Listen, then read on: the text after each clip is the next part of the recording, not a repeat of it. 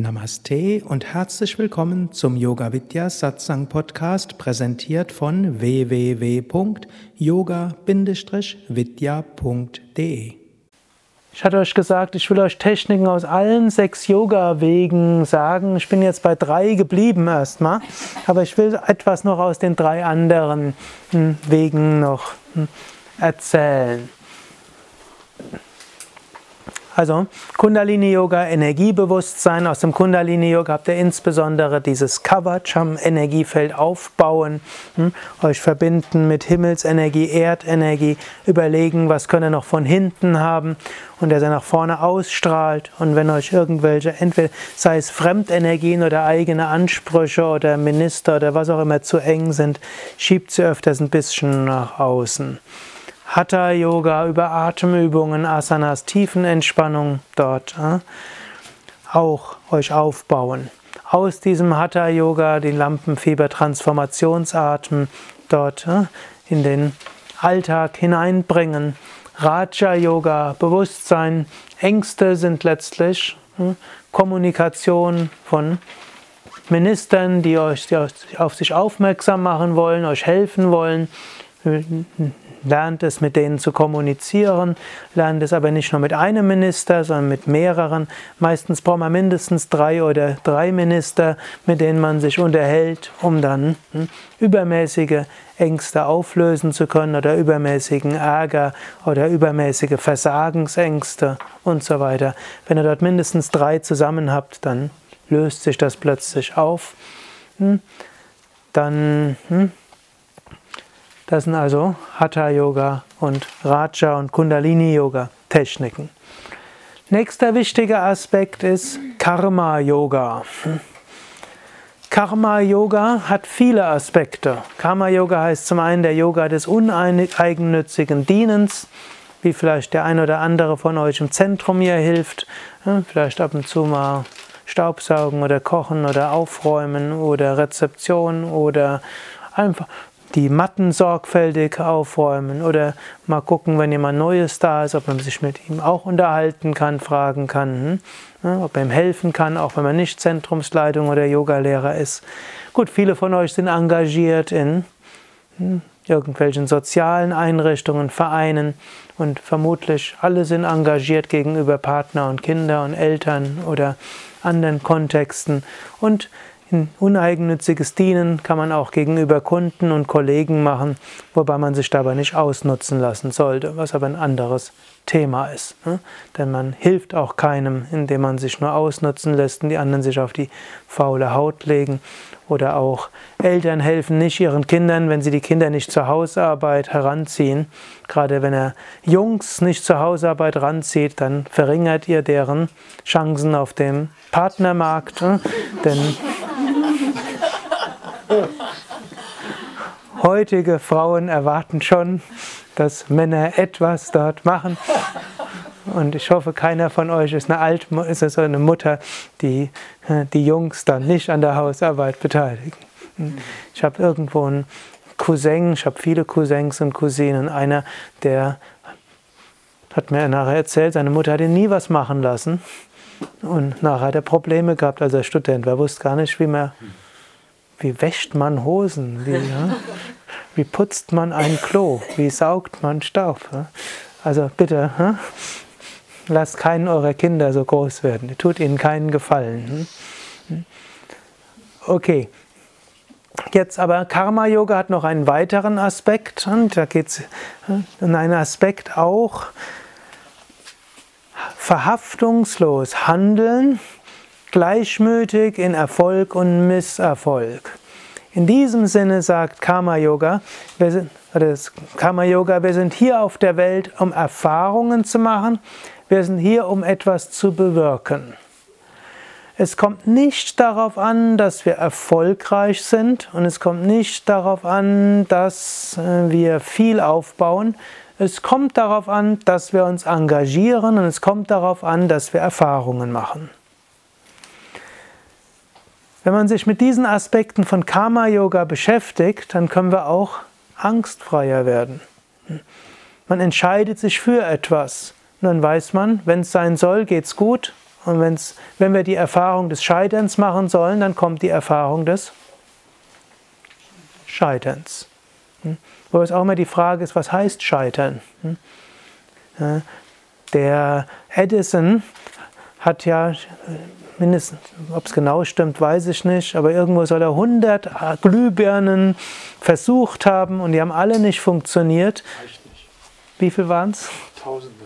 Tausende sogar. Ewig am, am Kohlefaden, am Glühfaden. Also Tausende von Tausende Mal. Er ist Ingenieur und hat sich damit anscheinend beschäftigt. Also Tausende hat er probiert und hat nicht funktioniert. Und er wurde dann mal gefragt, wie er dies, diese tausende Misserfolge hindurchgehen konnte. Da er sagt, ich habe keinen Misserfolg gehabt.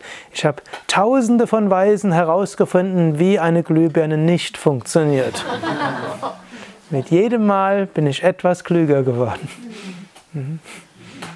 Ist auch eine Weise. Dann brauchen wir eben keine Angst zu haben. Entweder es geht gut, das ist gut, oder es geht schief, ist auch gut. Mache ich eine Erfahrung, eine Lernerfahrung. Und dieses gut verstandene Karma-Yoga, wo in der Bhagavad Gita spricht dort der Lehrer Krishna immer davon, gleichmütigen Erfolg und Misserfolg, gleichmütig in äh, den, äh, verhaftungslos an den Früchten. Dann spezifiziert es Krishna auch noch. Äh, Lob und Tadel und äh, egal, ob man Gold dafür bekommt oder einen Klumpen Erde. Hm, das ist nicht nur verstehen, ne, wenn Klumpen Gold und Klumpen Erde gleichbedeutend ist, heißt nicht nur Wert, sondern einmal wird man belohnt und das andere werfen die Leute einen mit Dreck. Diese Karma, sich etwas mit Karma zu beschäftigen, und diese Worte hier reichen natürlich nicht aus, aber es soll euch nur ermutigen.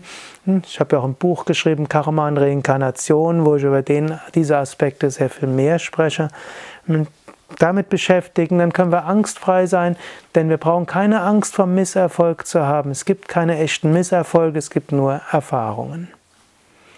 Als zweites sagt das Gesetz des Karmas, wir können uns auch nicht falsch entscheiden, solange wir uns ethisch entscheiden. Wir können uns nur für etwas entscheiden, für das wir Karma haben. Wir können uns für nichts entscheiden, für das wir kein Karma haben. Deshalb können wir Entscheidungen auch gelassen herangehen. Wir brauchen jetzt keine Angst zu haben, die falsche Entscheidung zu treffen.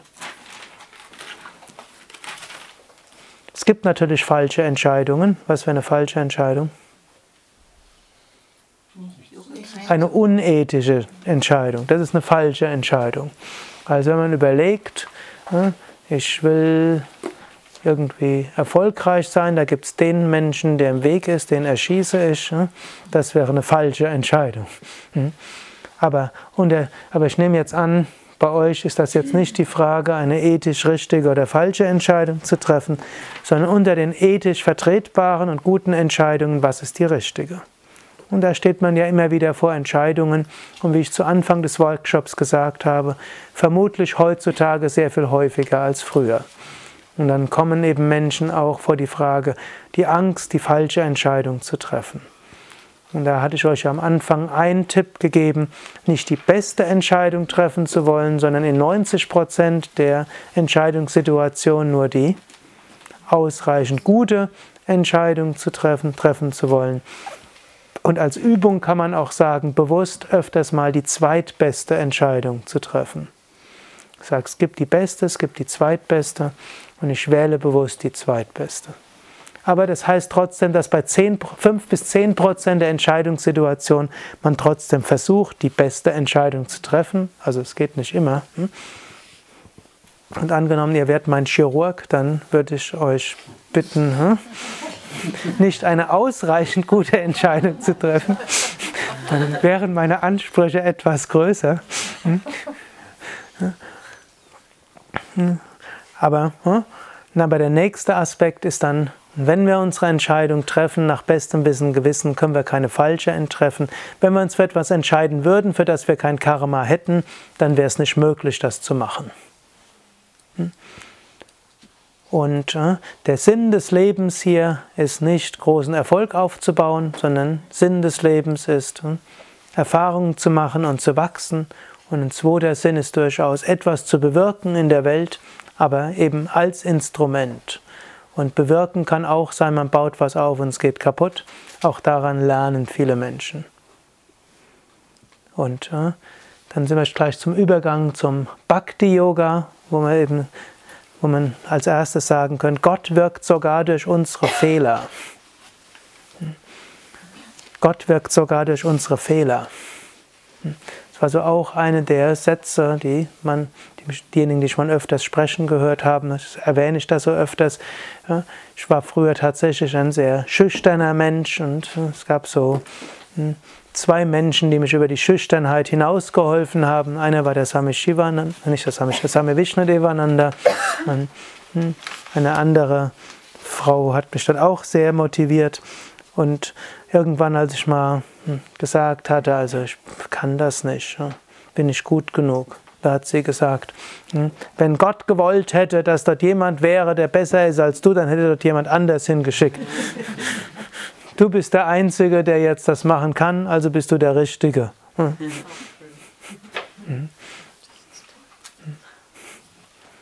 Wenn Gott gewollt hätte, dass das jemand machen würde, der besser ist als du, dann hätte er den dort hingestellt. Also vom Bhakti-Yoga-Standpunkt aus ist das doch klar. Diese Sätze sind mir hm, lange in Erinnerung geblieben oder sind sie bis heute. Und immer dann, wenn ich wieder zu irgendwas komme, wo ich denke, das wächst mir jetzt über den Kopf, hm, dann kommen diese Sätze. Hm. Wenn Gott gewollt hätte, dass das jemand, an, dass das jemand macht, der besser ist, dann hätte er den anderen an die Stelle gestellt. Du bist jetzt da. Also. Und dann kann man dann eben auch sagen, Gott, wenn es schief geht, dein Fehler. Selber schuld.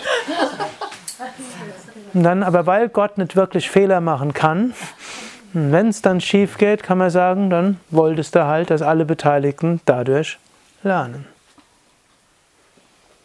So ähnlich kann man dann eben auch mit Entscheidungen umgehen, indem man sie Gott dann gibt. Man kann sagen, Gott, ich weiß nicht genau, was das Richtige ist, und du hältst dich in Schweigen.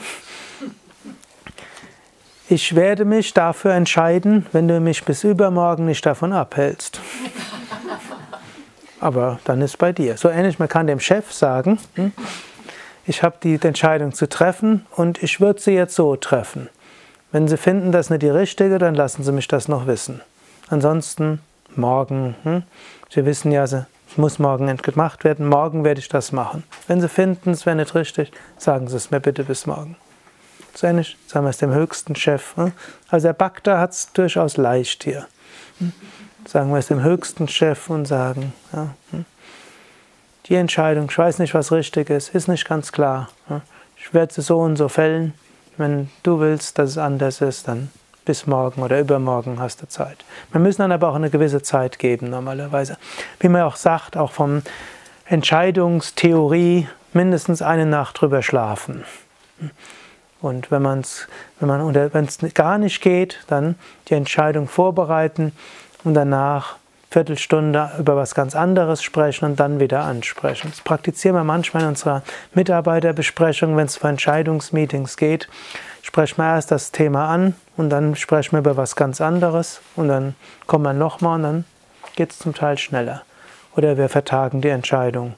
Wenn es nicht eine Einstimmt, wenn nicht eine Entscheidung von einem Dreiviertel alle zustimmen, dann wird die Entscheidung vertagt. Und so haben schon öfters dann beim nächsten Mal die Entscheidung anders getroffen, als vorher die leichte Mehrheit war. Man hat dann noch ein bisschen Zeit gehabt. Und dann hat man immer nachher festgestellt, und es war gut so. Gut, und wenn man jetzt nicht diese Gruppenentscheidung hat, hm, kann selbst einfach warten, aber man kann selbst dann zu Gott sprechen.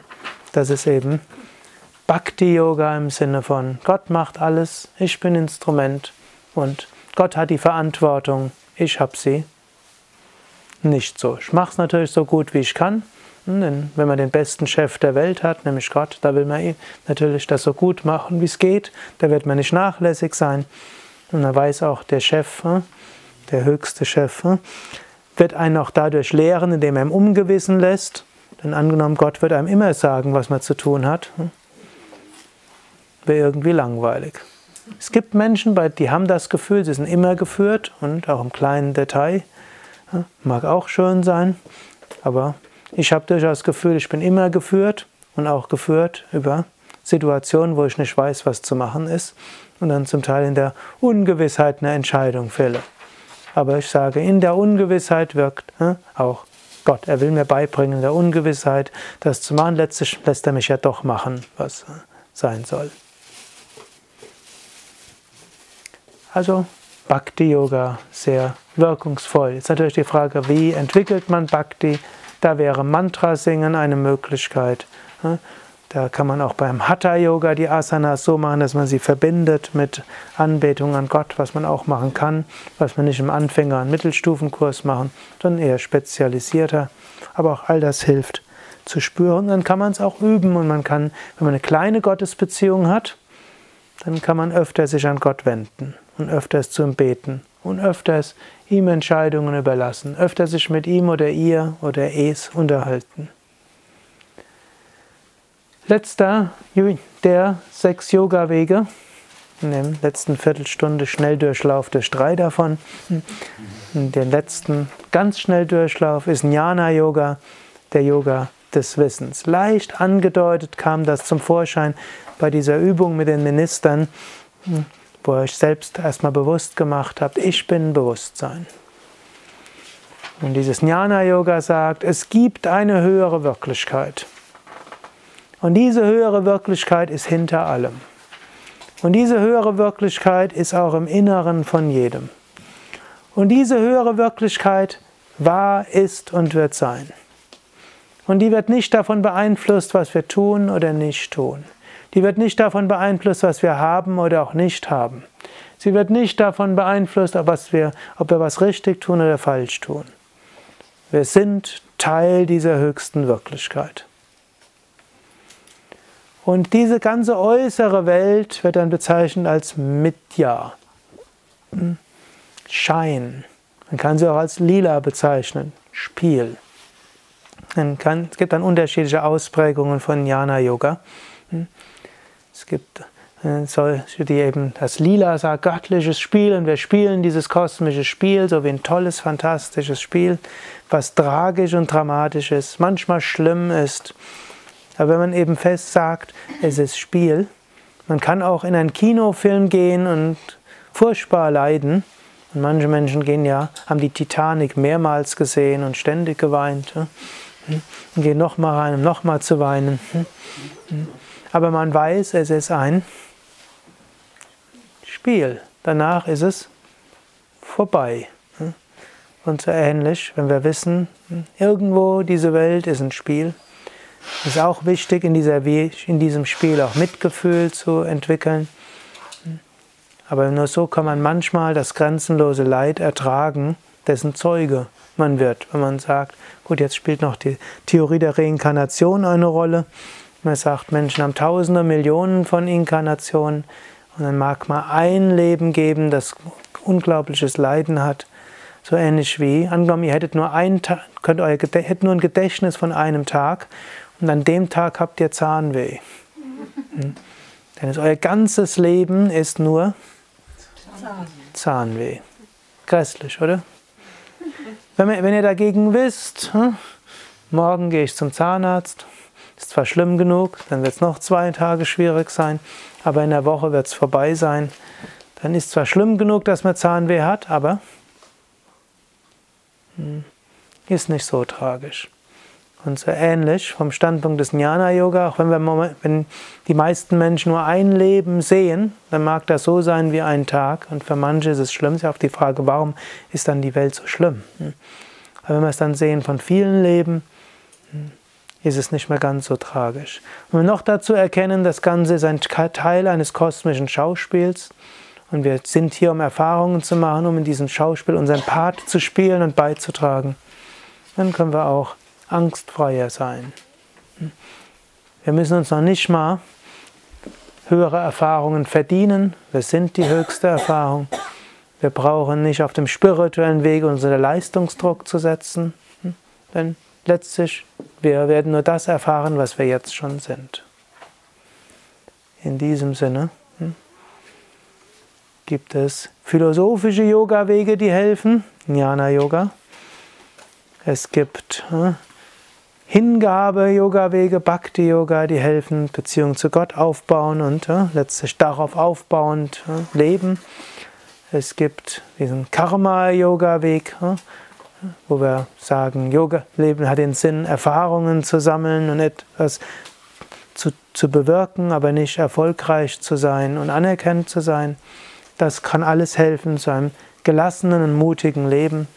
Und dann im praktischen Alltag ist es Kundalini-Yoga, Energiebewusstsein, dafür sorgen, dass wir eine energetische Aura haben, ein Energiefeld haben und dass kleinere Ängste dort zügig wieder rauskommen. Dazu helfen die vielen Hatha-Yoga-Techniken auch. Mit den Hatha-Yoga-Techniken können wir auch Ängste transformieren. Über Kundalini-Yoga können wir uns bewusst machen, Ängste sind ein Mittel, um Prana zu aktivieren. Dieses können wir nutzen.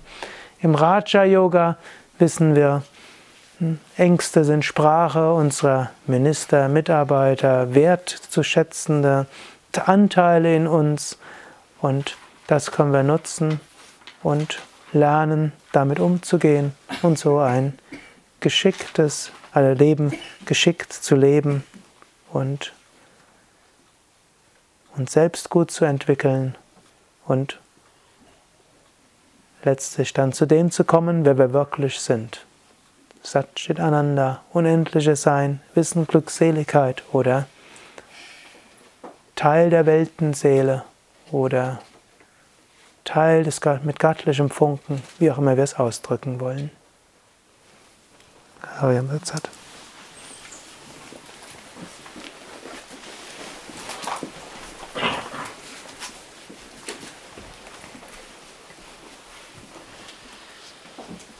hat.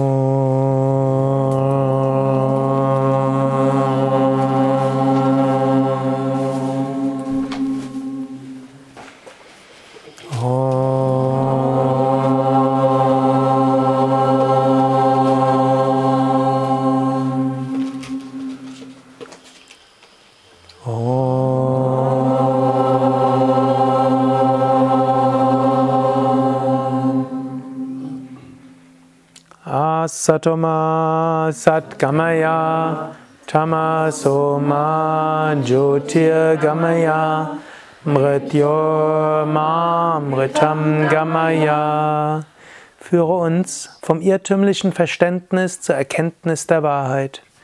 Führe uns von der Dunkelheit leidschaffender Verhaftungen zum reinen Licht freudevoller Unbedingtheit. Führe uns von der Identifikation mit dem Vergänglichen zur Verwirklichung des Ewigen. Om Shanti Shanti Shanti. Om Frieden Frieden Frieden. Om Bola Satguru Shivananda Maharaj Ki Jai. Bola Shri Vishnuvananda Maharaj Ki Jai ja, vielen Dank, dass ihr euch die drei, dreiviertel Stunden hm, auf dieses Thema eingelassen habt, zugehört habt, einige Übungen ausprobiert habt. Ich wünsche euch viel Mut, um euch gut zu entwickeln, egal in welchem Kontext. Hm. Und ja, ich würde mich freuen, euch auch mal in Bad Meinberg zu sehen oder wiederzusehen, in dem Yoga Vidya Seminarhaus. Ein wunderschöner Ort, wo man neuen Mut bekommen kann, wo man neues Prana, neue Energie, neue Anregungen, Positivität bekommen kann, sowohl in Wochenenden, Wochen, Ferienwochen, Intensivkursen. Habt ihr viele Möglichkeiten. Gut, und natürlich hier in Unterhaching habt ihr noch bis 30. November Möglichkeiten. In München, an der Nähe von Perlacher Forst. Genau, Harlach in Giesing. Habt ihr gute Möglichkeiten. Und im Januar beginnt auch eine nächste zweijährige Yogalehrerausbildung, hm, wo ihr all diese verschiedenen Aspekte des Yoga sehr tief lernen könnt. Ja, weiter alles Gute.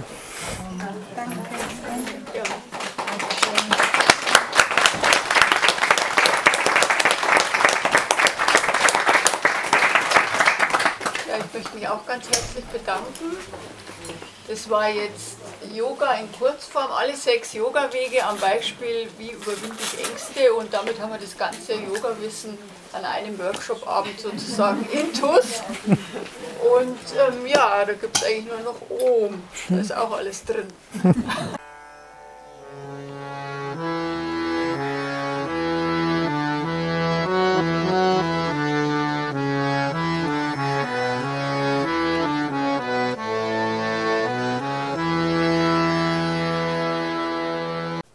Das war die aktuelle Ausgabe des Yoga Vidya Satsang Podcasts. Mehr Informationen zum Yoga über Yoga-Seminare, Yoga-Workshops, Yogakurse, Vorträge zu Spiritualität und Meditation unter www.yoga-vidya.de